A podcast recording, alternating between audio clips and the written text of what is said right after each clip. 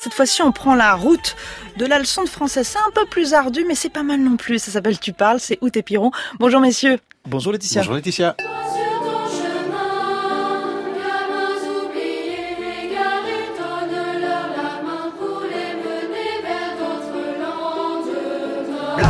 Tu parles, bla bla bla, bla bla bla, bla bla bla.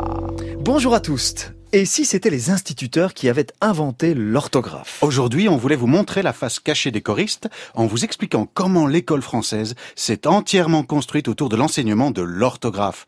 Cette histoire, on l'a trouvée chez André Chervel, qui est, tenez-vous bien Laetitia, historien de la grammaire scolaire. Ça existe ça? Oui, oui, tout à fait. Premier constat, étonnant, au tournant du 19e siècle, moins d'un quart des Français parlent français. En effet, on parle basque, breton, franco-provençal ou alsacien, et le français est la langue unique d'une quinzaine de départements Pour enseigner le français à tous les petits français, on décide d'envoyer partout en France les fameux hussards noirs de la République, le noir faisant référence aux uniformes portés par ces instituteurs à l'école normale. Avant 1830, ce qu'on appelle encore le maître d'école ne connaît pas l'orthographe. Ah oui Fort peu d'enfants vont à l'école et on y apprend juste ce qu'il faut d'orthographe pour la lecture.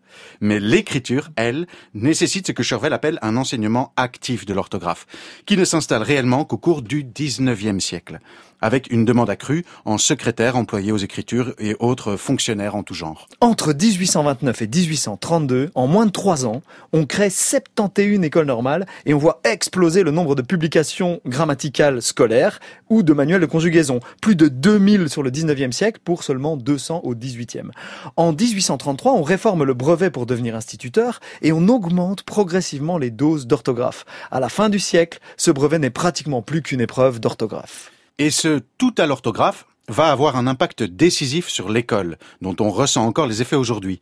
C'est l'enseignement de l'orthographe lui-même qui va fonder l'ensemble des pratiques pédagogiques de l'école de la République. Et l'orthographe serait donc l'ADN de l'école? Absolument, la facilité d'évaluation, un point par faute, et le rituel de la dictée vont faire triompher l'orthographe à l'école.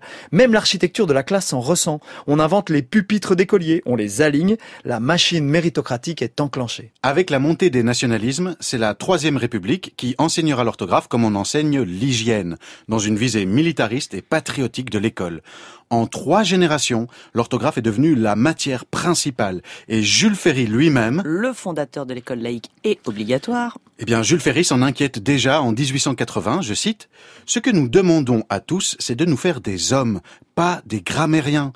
À l'abus de dictée, il faut substituer un enseignement plus libre, plus vivant, plus substantiel. Épargnons ce temps si précieux que l'on dépense souvent dans les vêtis de l'orthographe, qui font de la dictée un tour de force et une espèce de casse-tête chinois. Le problème principal qu'engendre cette vision orthographiste de l'école dénoncée par Jules Ferry, c'est qu'elle ne fait pas la différence entre écrire et graphier.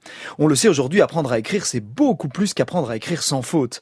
Un texte tire son sens de la syntaxe, de la ponctuation, des sous-entendus ou d'innombrables autres processus, souvent négligés à l'école et qui n'ont rien à voir avec les consonnes doubles ou avec les lettres étymologiques. On peut écrire une phrase magnifique et truffée de fautes d'orthographe. Et à l'inverse? On peut également écrire des phrases mal construites, sans style ni structure logique, avec une orthographe impeccable. La dictée n'apprend pas à écrire, elle apprend à graphier. Quand Jean-Michel Blanquer réagit aux mauvais résultats en lecture et en écriture des petits Français aux études PISA, il déclare La dictée, la dictée quotidienne, je l'accomplirai.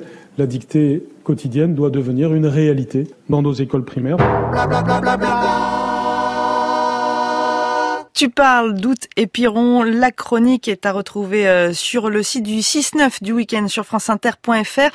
Sachez que le spectacle d'août et Piron, la convivialité, qui parle bien sûr d'orthographe, fait pause en août, mais nos compères belges reviendront au théâtre. Ce sera en septembre à Bruxelles et au théâtre Tristan Bernard à Paris. Et là, ce sera à partir du 14 octobre et ça durera jusqu'à fin décembre. Courez-y, c'est formidable.